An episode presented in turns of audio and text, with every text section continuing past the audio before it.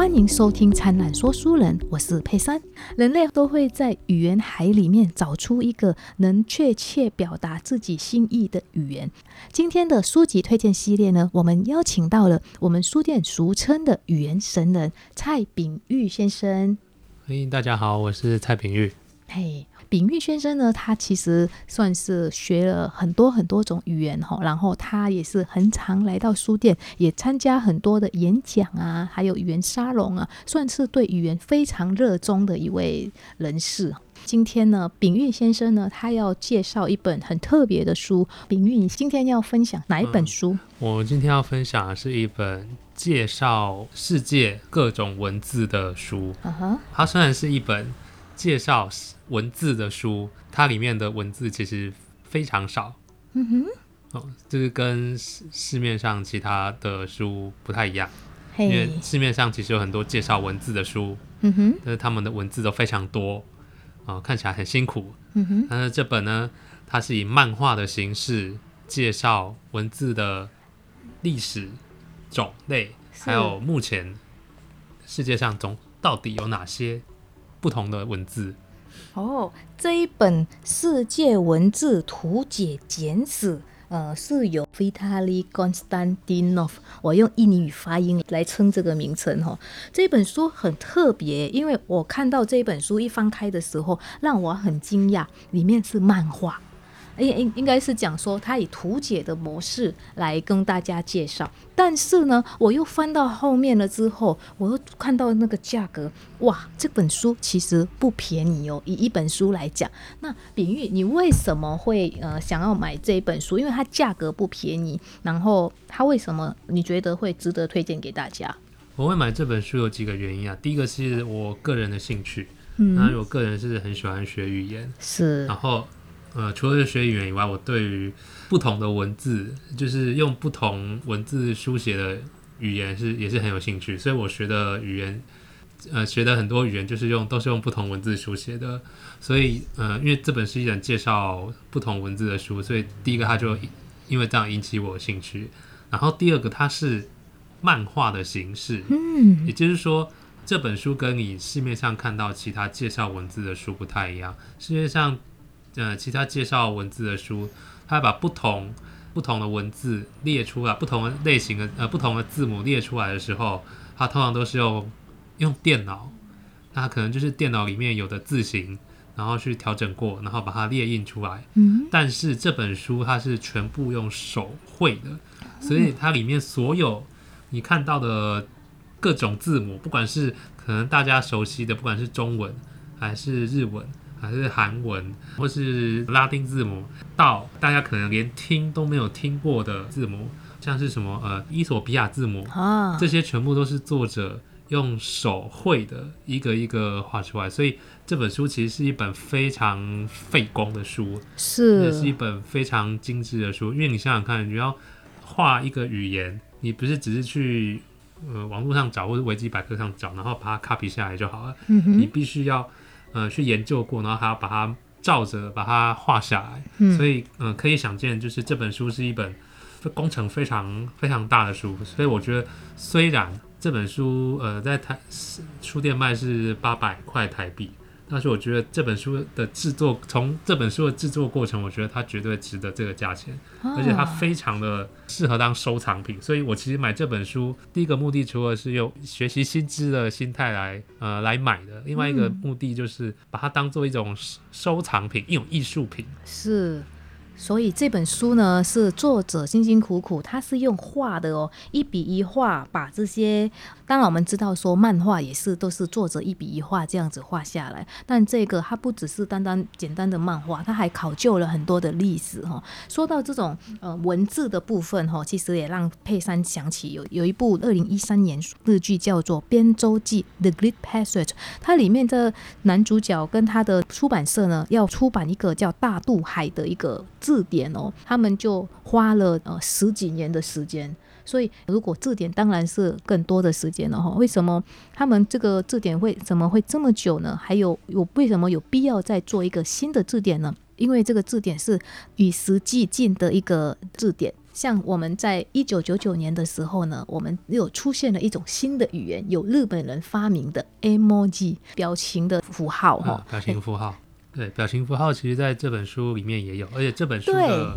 《世界文字图解简史》这个大标题嗯书名下面，它就有小标题就是有列出，他说呃这本书有包含颜文。颜文字，而且当然这个颜文字也是他用，就是这个 emoji 也是作者用手画出来的。是，所以一九九九年的一个新发明的一种语言，也就是 emoji 由 Shigetaka Kurita 所发明的，竟然也收录在这本书里面。可见这本书呢，它的用心程度，就是从很久很久的语言到现在的语言，它都有收录在里面。所以作者非常的用心。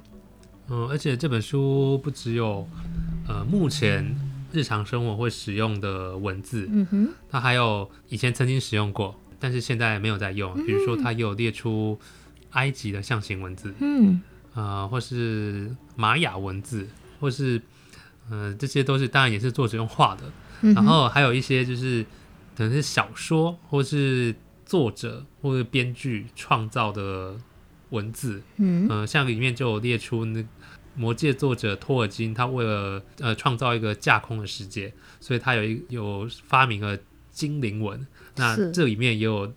列出精灵文，嘿，然后还有比如说里面有 Star Trek，就是嗯中文翻译是《星舰迷航记》，嗯哼，它里面有一个种族叫克林贡族。啊，那克林贡族他们有独特的克林贡语，嗯，然后还有克林贡文字。那这本书里面它也有收录克林贡文字。哦，所以这本书呢，它就很特别哦。它不管是以前从古到今都有收录到。配上在刚刚在翻的时候呢，其实从头翻的时候，呢，比较大的文字可能就看到一个五千五啊，还有一个七千啊。他把那些比较重要的一些讯息呢，他都会把它标成红字，啊所以你在读的时候，重点标示。嗯，重点标示就可以让你看得更加清楚，但是感觉好像你就是要需要一点底哦，然后才能够更加的理解。可是呢，翻到后面了之后呢，因为有一个图，就是它的世界历史还有文字系统图，这一个图呢，就可以让这个语言的发展呢，让我们看得一清二楚。所以从这边我才可以看到说，缅甸泰语啊、孟加拉文啊等等的那些东南亚的很多呢语言呢，它的来源语竟然是婆罗米婆罗米是印度古代的一个嗯、一种字母。对，所以其实你就可以从这个图上面，你就可以做一个先大略上的了解了之后，再来读里面的内容的话，或许会更加的清楚。但这个是佩珊在看这本书的心得啦，哈，而且他这个还会配合他的世界历史来看，呃，里面的 dynasty 的时候呢，你就会用到什么样的语言？我觉得这个也是。对我来说比较可以有时间概念，然后哦，原来是这样子脉络下下来的。但我不知道秉玉你在看这本书，你有什么样的建议？要怎么样开始看这本书呢？如果你已经对有听过这些文字，然嗯后然后了解他们之间的关系，所谓的关系就是说，哦，哪些文字是先出现，哪些是后出现，或是哪些文字是从哪个文字修改过来的。嗯呃，比如说，呃，像刚刚佩珊提到后面有那个文字系统表，它这个有点像是我们以前国中、高中学历史的时候，历史课本后面可能会有朝代表。哎，是，对，就是呃什么年份是什么朝代，嗯但是这边的话，它其实是结合两项，第一个就是一样是历史，但是它是世界历史的朝代表，它会说哦，在哪个年代大概有什么样的重要文化。啊，比如说中东的美索不达米亚文明啊，或是说埃古埃及文明啊，或是呃中国黄河流域文明。呃，这样它会按照年份，然后这样列出来，就像朝代表。另外一个，它是以文字为主，呃，就是在什么年代，呃，有什么样的文字，然后它在之后又出现了哪些文字。所以，如果你透过后面这两张表，你就可以，第一个你可以理解说，呃，什么文字是什么时候出现的，嗯，然后还有哪这个文字。它大概是它是从什么文字演变过来的，所以你可以很明显的，你不是只有单独知道哦这个比这个文字是长怎么样，嗯你还可以知道说哦，它它跟其他文字之间的亲缘关系，嗯他们是不是有亲戚关系？嗯你可以看得出来。嗯哼哼，那而且它还加上一个世界历史，所以你可以可以让你更明确的知道说，哦，在这个年代大概是这个世界到底是。呃哪些帝国，或是哪些重要的呃文明，可以两边可以对照，可以加深你的印象。是，那这本书的话，它大概分成三个主要的部分。嗯。那第一篇其实是一种概论，嗯，就是它会告诉你说什么是文字，嗯。好，然后文字跟语言之间的关系，然后像它里面提到语言的部分，它有介绍说，哦，我们可能大家常会听到子音是什么，嗯呃，母音是什么，是，然后还有可能有一些语言教科书会列出呢人是怎么说话的，为什么你可以发出那些音？那它当然这边有也有一个区块是画出发音器官，是我刚刚有看到，对，在是在第一部分这里，就是有这样的一个发音器官的的构造哈。所以这样子也可以让我们比较清楚。还有就是国际音标，诶，这个嗯我们的国国际音标是什么什么样，然后它是怎么来的，基本上里面都有交代。对，那第一步，然后它还有就是呃不同类型的文字呃分类，比如说就像如果是拉丁字母，它就是把子音跟母音都写出来，嗯。但是并不是每个文字都会把子音跟母音写出来。比如说阿阿拉伯文的话，嗯。阿拉伯文基本上是主要是写子音，嗯。那它母音是不太写出来的。嗯，因为它的阿拉伯文的话，它是以词的意义是看它的子音，嗯，然后如果母音不一样的话，那它那个这个词的意思就会改变，但它都是相近的，嗯哼，呃，相近的词。是。它相近的词一般都是每个语言都有了哈，它的意思一般都是取决于那个整个句子的意思。呃，比如说写东西的写，嗯哼，它有一个可能是卡大吧，那就是 KTB，所以在阿拉伯里面就是 KTB 就是的词汇，就是要有这三个子音的词汇，大部分都是跟写或者跟书有关系。哦，比如说 Kitab 啊，印尼语也是，Kitab，印尼语有这个字嘛，嗯，它是呃圣经书，经经典的意思。嗯，经啊，典，但是在阿拉伯语就是书，所以就是凡有 K KTB 的这三个子音，然后母音不一样，然后它就是有不同的意义，但是都是跟写或跟书有关。这样子就很像国语的部首了。就比如说旁边有肉的话呢，大部分跟肉有，关系或是的。有鱼的话，就是只要是一种鱼。对，所以其实诶多少都有一点关联呢。对，所以不是每一种文字都是像我们常见的像英语一样，就是要把嗯所有子音跟母音写出来。然后或是有一些，比如说像里面泰文也是一种蛮特别的文字，嗯，它有些母音也会不写出来。哦而，且它母音的写的方式也跟英语不一样，因为英语就是呃从左边写到右边，嗯然后看哪一个音先出现就先写哪一个。比如说 K K 跟 K 科先出现，那 K K 就写在左边，嗯，然后 A 比较后面出现就写在右边。可是嗯，如果是泰文就不一样啊，他写的方式就是呃他是以子音写的最大，嗯，所以先写一个歌的音，嗯哼，可是他的 A 呢？它并不是出现在右边，这个 A 一定要写在字母这个 K 的左边。哦，位置然后像不一样。啊，像比如说一的话，就要写在字母的上面，K 的上面，所以好哦 key，的话就是上面，然后 U 的话要写在下面。嗯，所以你可以发现，英语的话是从左边写到右边，嗯哼，那一直列出来。可是泰文的话，它是子音写的最大，然后母音就是在四周围，嗯，所以这就是跟英语不一样的地方。所以这个书写系统的分类，它就是就是依照呃，比如说它就比较我刚刚讲那些主要是写子音的，它把它归成一类。嗯，然后或是子音写的最大，然后母音是上下左写在上下左右，这个把它分成一类啊。所以这跟第一章有介绍书写系统的分类，它就提到这件事，这可以让就是说，虽然世界上有各种这样的可能一百多种文字，嗯，但是其实他们他们都有一定呃，就是可以依照他书写的方式来分类，所以他就是。可以透过这个分类来了解说，哦，呃，这文件到底是怎么写出来的？哎，那我们透过呃了解这个分类之后呢，有没有帮助我们在语言的学习上面呢、一般都会学英语嘛，那这个主要是如果你有学呃英语以外的语言的话，它可以让呃学不同的字母，它可以让你比较可以有基础的概念。有个基础的学语言的概念，就是呃非英语的，就比如说可能像泰语啊，或者那个比较要画画的那种语言。因为我以前以为只有中文需要画画，后来我知道了泰语、缅语还有其他的东南亚语系了之后，我才知道哦，原来好多语言都要画画。啊、然后这个是各个主要是第一部分，第一部分比较像是概论的部分。嗯哼，那第二部分的话，第二部分跟第三部分其实都是列出各种不同的文字，但是是第二部分跟第三部分有什么不同啊？第二部分主要是比较早发明的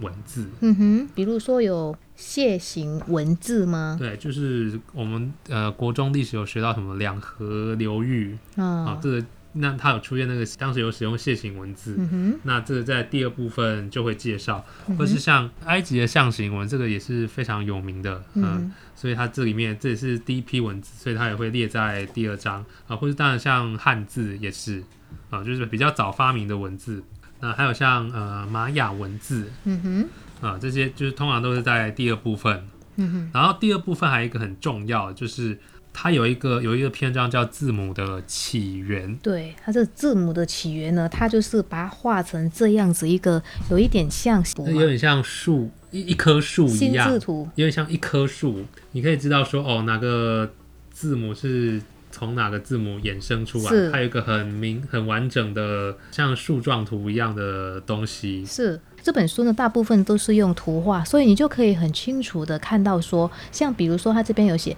原始的散语文字，它就可以有把它弄到变成腓尼基字母啊，还有阿拉姆语跟古代南阿拉伯文。所以他就用这样的一个箭头，让你知道它演变是怎么样演变。然后从这个腓尼基字母呢，它好像又可以往下这样子延伸下来，这样子到后来你就知道，哎，拉丁文是怎么样来的，还有那个阿拉伯文的后面是怎么样来的。所以你就可以知道语言的它的原始，然后它的那个发展史。嗯，对，就是虽然说我们这世界上很多很多种文字，嗯就是而且看起来好像都很多都有些长得差非常非常的多，嗯比如说你完全不会，比如说嗯阿拉伯文跟英文字母就差很多，对呀个外形看起来差很多。可是你会发现，从这张图你会发现，其实他们是有远亲关系的。非常远。对，所以这一张我可以，就是说，虽然这世界上有这么多文字，但是其实他们之间是有前后或者是亲衍生演化关系的。嗯哼哼还有那这样子的话，这语言真的是非常的多哈。然后这本书当然，如果大家有兴趣的话，真的是可以收藏了哈，因为它是一本用画的书，所以它也算是一个收藏品啊。这本书的名字就是《世界文字图解简史》，所以它是用比较简便的方式，然后又用图画的方式来让大家更加理解。它用漫画来表现文字之美，然后来说故事。那这样子的话，我我可以请教一下吗？台湾的 b o p o m o f o 它又是从哪里来的呢？如果以这个书来讲的话，哦，这本书其实也有提到台湾的 b u r p e r m u f e 哦，厉害哦，哦，这边嗯，在第他在提到那个东亚的书写系统这一章，他就呃有一个小部分是提到 b u r p e r m u f e 啊，他这边有写写年那个一九一二年开二始年发明的。啊，一九一二年发明的，所以它算比较新的一个呃文字了。那它是有有谁发明？是它不可能就这样崩出来的吧对？，他这有写出发明的人，呃，张炳麟。大家虽然都知道 b u r p e r m u f e 但可能对这个人的不太熟，或者可能没有听过这个人的名字。呃，然后 b u r p e r m u f e 其实当初是它是从汉字把它简化过来的。嗯嗯，就是其实可以透过在学汉字之前，就先学 b u r p e r m u f e 一方面你可以学呃汉字的发音，嗯，然后另外一方面，因为它是从汉字改过来的，比如说“波”，它就是包装的“包”，然后只有右上边的那个部分，嗯，所以你呃学 b u r p e r m u f e 除了可以学汉字的发音以外，你还可以学怎么写那个汉字，就是可以开始练习书写汉字，因为它是汉字的其中一个一个部分改过来的。嗯所以可以边学 b o f o m o f o 的时候呢，就可以将来要写那个国语字的时候呢，就会比较容易一些。然后我上面还看到他还收录了四宝，诶，那就代表说这本书真的是做的非常的用心哈。因为 b o f o m o f o 相信在世界上，呃，知道的人就除了来过台湾或者学过繁体中文字的，应该也没有这么没有很多人会知道这个文字。嗯嗯，是。那里面还有没有比较特别的一些一些文字？你你觉得说可以很值得跟大家介绍的？因为我知道说韩国的文字哈，应该也是有溯源嘛，有有在里面嘛？还是他原本又自己又自创？因为我知道说韩国人的创意，兄，我们一开始都在讲他们的创意真的是非凡哦，很厉害啊，所以他们的文字也是自己发明，还是原本就是有他的依据所在？呃，其实韩文到底是。他这边都一样嘛，他一样会写哦，连韩文也有，就是四四六年发明的，哦，所以他很早就发明了，一四四六年，比我们早太多了。那其实有一种说法，就是为什么韩文会长成那个形状？是啊，那有一种说法是，它是模仿那个发音器官，就是那些符号其实是你念某个音的时候，比如说那个 M 的音嘛，那么那它是模仿那个嘴唇的那个形状啊。原来是这样，然后还有那个“磕”的音的时候，嗯哼，那个舌头的形状有点像那个，呃，他就把它描绘下来，所以它那个字母的形状其实是模仿那个发音器官，就包括嘴唇或者是你发那个音的时候舌头的位置，嗯，那个形状。然后它那个文字的拼法，大概有一说是受到那个当时那个中国呃元朝的那个一个叫，这里面可能也有提到。啊，就是它是所谓一个韩文字，它其实是一个音节，就是里面有子音啊，有母音，其实跟某方面跟中文的注音有点像，就是它这样一个方块，其实它就是一个完整的，一个完整的发音。所以它是组合起来，把那些字母把它组组合起来变成一个音。对，只是说如果英文的话是写成左到右这样写下，那它是拼成一个方块。拼成一个方块，对，就是两个方式是不一样。嗯哼哼哼，算还蛮特别的哦。那这本书呢，基本上它收录的东西真的太多了，连刚刚开始我要看了之后，真的是有一点点头昏脑胀哈，因为它很多，因为它里面有写到说，我们的语言呢，其实是从五千五百年前就已经开始发展了，是不是？其实对，其实最早的文字啊，五千五百年，其实这个文字的历史。以人类的历史来说，它是非常非常短的，因为大家也知道，人类从应该是六十万吧？哦，六十万，啊，六十万年，所以文字在人类的历史其实它是非常非常短的。而且相较于语言的历史，其实它是更短，因为其实，在文字文字是用来记录语言的，是，所以其实，在文字发明以前，当然一定有语言。哦，对，对，所以呃，语言跟文字其实是两个不同的东西，嗯，就是呃。一个语言它并不一定要有文字，是。对，而且其实，在最早的时候，人类是只有语言，没错，它是没有文字的。只是后来为了开始记录东西，对，比如说呃，你比如说呃，为了要开始做生意了，呃我开始做生意，那你需要记录下来，所以还开始有一些符号。那些符号可能呃，因为你需要记录的东西越来越多，而且越来越复杂，所以才开始会有文字出现。做记录。但是语言跟文字就是。两个不同，嗯，所以语言更早的发展，可是文字呢，在是非常晚，在人类历史上或跟语言比比起来，呃。文字也是非常晚近的发明，大约五千五百年哦。然后那当时的时候呢，他这边也有讲到说，现在的世界语言其实基本上已经达到七千多种语言了，非常的多哈。所以这本书呢，基本上很多那种基本的概念呢，基本都有。然后呃，语言从比较远古到现在的最新的，我们就用的那个一九九九年发明的 emoji，或者更新的，搞不好也有。当然，你可以想象哦，连那个精灵语它都可以收录在里面，算是一个非常了不起的语言了。啊，精灵语它就是这后面它是啊第三部分就是比较新的，呃比较晚近发明的文字，然后还有一些呃呃一些呃艺术作品中，就为该个艺术作品而发明的文字，是嗯像精灵文就是在后最后面的两页，一个就是精灵文，是一个就是。呃，Star Trek，呃，星舰迷航记，星，呃，出里面出现了克林贡文。嗯，所以呢，大家如果有兴趣的话呢，也可以，搞不好图书馆也会有收入啦，哈，就是《世界文字图解简史》，是由这个作者的名字，你可以帮我念一下。Vitaly Konstantinov。哦，Vitaly Konstantinov，哈，好，这个名字听起来很俄罗斯，但他是。他是在乌克兰出生的啊，乌克兰出生，然后他下面其实写的是德文。对，但是这本因为他的很多作品都是德文，嗯哼，所以他的原文这本是从德文翻译过来。啊，所以大家有兴趣的话呢，可以去图书馆找找看，或者去书店来找看看。有这本书其实还蛮不错，而且还蛮有趣的。这样子，透过语言也可以了解到部分的世界历史。好哦，那我们今天真的非常谢谢呃蔡炳玉来跟我们分享这一本《世界文字图解简史》哦。谢谢大家，很欢迎大家来翻翻这本书。嗯哼，那我们呃下一集的灿烂说书人见喽，拜拜，拜拜。